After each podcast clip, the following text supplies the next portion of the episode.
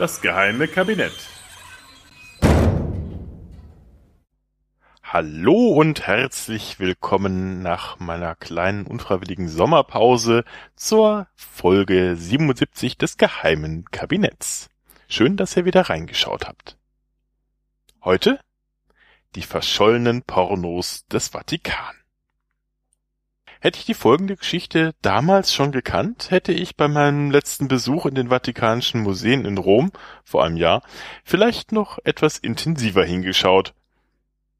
Die Rede ist von den sogenannten Stanzen des Raphael, den prächtig ausgemalten einstigen Empfangsräumen im Vatikanspalast, ausgeführt von dem berühmten italienischen Maler zusammen mit seinen Schülern von 1508 bis 1524 im Auftrag der Renaissancepäpste Julius II. und Leos X. Die meisten Touristen drängen sich heute eher achtlos durch die ersten Räume, um dann endlich ein Selfie vor der berühmten Schule von Athen machen zu können, von dem dann auch überall in den Gängen des Vatikan Postkarten angeboten werden. Dass sich auf dem genau gegenüberliegenden Fresko Graffitis der deutschen Söldner befinden, die den Palast des Papstes beim Sacco di Roma, der Plünderung Roms im Jahre 1527, gestürmt hatten, das sehen nur die Eingeweihten. Auf einer der gemalten Stufen an relativ prominenter Stelle findet sich übrigens unter dem des gegen den Papst zu Felde ziehenden Kaisers der Name Lutherus. Der Reformator Martin Luther hat wohl nie geahnt, dass sich sein Name einmal ausgerechnet mitten im Machtzentrum seines Todfeindes, des Papstes, wiederfinden lassen würde. Eher nur flüchtige Blicke würdigen die heutigen Touristenhorden dem Sala di Costatino, dem Konstantinssaal, widmet dem oströmischen Kaiser, der das Christentum zur Staatsreligion erheben ließ Klar, das den Raum dominierende Schlachtengemälde im größten der vier Räume mit der Darstellung der Schlacht an der Milwischen Brücke lässt schon mal die eine oder andere Handykamera müde aufblitzen. Doch die meisten Besucher eilen schnellen Schritts bereits in Richtung der Sixtinischen Kapelle davon, von der schon von ferne der donnernde Ruf Ruhe bitte in sämtlichen Verkehrssprachen der Welt aus den Lautsprechern scheppert. Das wäre wohl ganz anders, würde der verschwitzte und kulturgehetzte Besucher erahnen, dass sich unter den Meisterwerken wohl die Vorlage für den ersten pornografischen Bestseller aller Zeiten verbirgt. Auch wenn der Raum zu den Räumen Raphael Sanzio da Urbino, ach, auf Italienisch klingt doch alles irgendwie besser, äh, zählt, war der Meister selbst bei der Ausführung seines Werks leider verhindert. Er war nämlich schon seit 1520 tot. Also lag es an seinen Schülern und Mitarbeitern, die Farben nach den Skizzen des Meisters an die Wände zu bringen. Einer dieser Schüler war der talentierte Giulio Romano, der bald fast schon ebenso gefragt war wie sein alter Meister und der dessen Werkstatt und Kundschaft auch gleich nach seinem Tod übernommen hatte. 1523 begann er daheim mit der Ausführung des liegen gelassenen Auftrags, den Sala di Constantino auszumalen. Angeblich war jedoch sein neuer Auftraggeber, Papst Clemens VII., mit der Zahlung der Rechnung so im Rückstand, dass sich Giulio eine besondere Art der Rache ausdachte. Statt der Skizzen Raphaels malte er 16 eigene Entwürfe an die Wände. 16 explizite Darstellungen von Männern und Frauen in verschiedenen Stellungen des Geschlechtsaktes. Was Pornografie mitten im Herzen der Christenheit? Das klingt heute fantastischer als zu Zeiten der Medici-Päpste des 16. Jahrhunderts, die selbst keine Kinder von Traurigkeit waren. Diverse Sexskandale erschütterten die Kurie in dieser Zeit ohnehin.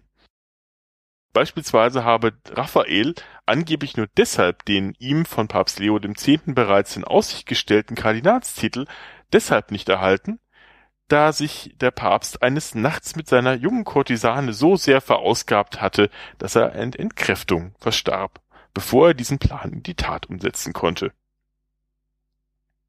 Auch erotische Kunst war in Privaträumen von Kirchenfürsten keine so große Seltenheit in dieser Zeit. 1516 beauftragte beispielsweise ein gewisser Kardinal Bernardo Dovizi da Bibina, ich sag doch italienisch, klingt einfach geil, äh, der Sekretär des Papstes Leos X., den Meister Raphael persönlich mit der Ausmalung seines Badezimmers. So konnte der Kardinal schließlich unter anatomisch korrekt dargestellten nackten Nymphen und eben solchen offensichtlich sehr erfreuten Satyren planschen. Erst spätere, prüdere Zeiten führten dazu, dass diese anstößigen Szenen übermalt wurden. Es ist auch gut möglich, dass Bibiena selbst die 16 pornografischen Bilder in Auftrag gegeben hat. Und vermutlich hätte auch niemand von diesen Darstellungen erfahren, denn anders als die anderen von Raphael ausgemalten Räume war dieser damals noch nicht öffentlich zugänglich. Die Bilder wären vermutlich, was ja auch geschehen ist, übermalt worden und wären in Vergessenheit geraten, wenn es da nicht diesen talentierten jungen Kupferstecher gegeben hätte, Raimondi, der sich einen hervorragenden Ruf mit der Kopie und Verbreitung von Raphaels Arbeiten erworben hatte. Den zerstörte er allerdings nachhaltig, als er die 16 Darstellungen Giulio Romanos kopierte und als Kupferstichserie herausbrachte. Die 16 Stellungen, wie sie genannt wurden, wurden in Rom schwunghaft gehandelt. Spätestens jetzt war die Kirche gezwungen einzuschreiten. Was innerhalb der vier Wände des Stellvertreters Christi passierte, war schließlich etwas ganz anderes, als was sich die schutzbefohlenen Schäflein ansehen sollten. Papst Clemens VII. ließ also den Kupferstecher Raimondi, nicht jedoch den eigentlichen Maler Romano, ins Gefängnis werfen, aus dem er dann auch nur noch durch Fürsprache einflussreicher Freunde wieder freikam. Einer dieser Freunde war der Dichter und Satiriker Pietro Aretino, der die Verhaftung seines Freundes erst recht neugierig auf die Bilder gemacht hatte. Er war jetzt so begeistert von dem Werk, dass er es nun selbst herausbrachte, versehen mit eigenen Sonetten zu jeder der 16 Sexszenen. Unter vielfältigen Namen fanden die Moden, i Modi, oder Aretinos Stellungen oder 16 Vergnügungen oder wie das Büchlein noch sonst genannt wurde, in ganz Europa reißenden Absatz. Quasi der erste pornografische Bestseller wurde nicht nur wie wild gekauft, raubkopiert und sogar nachgeahmt, er fand sogar Eingang in die damalige Hochkultur. So wie heute über Fifty Shades of Grey oder Deep Throat konnte man sich in der damaligen höheren Gesellschaft amüsiert über dieses Büchlein unterhalten.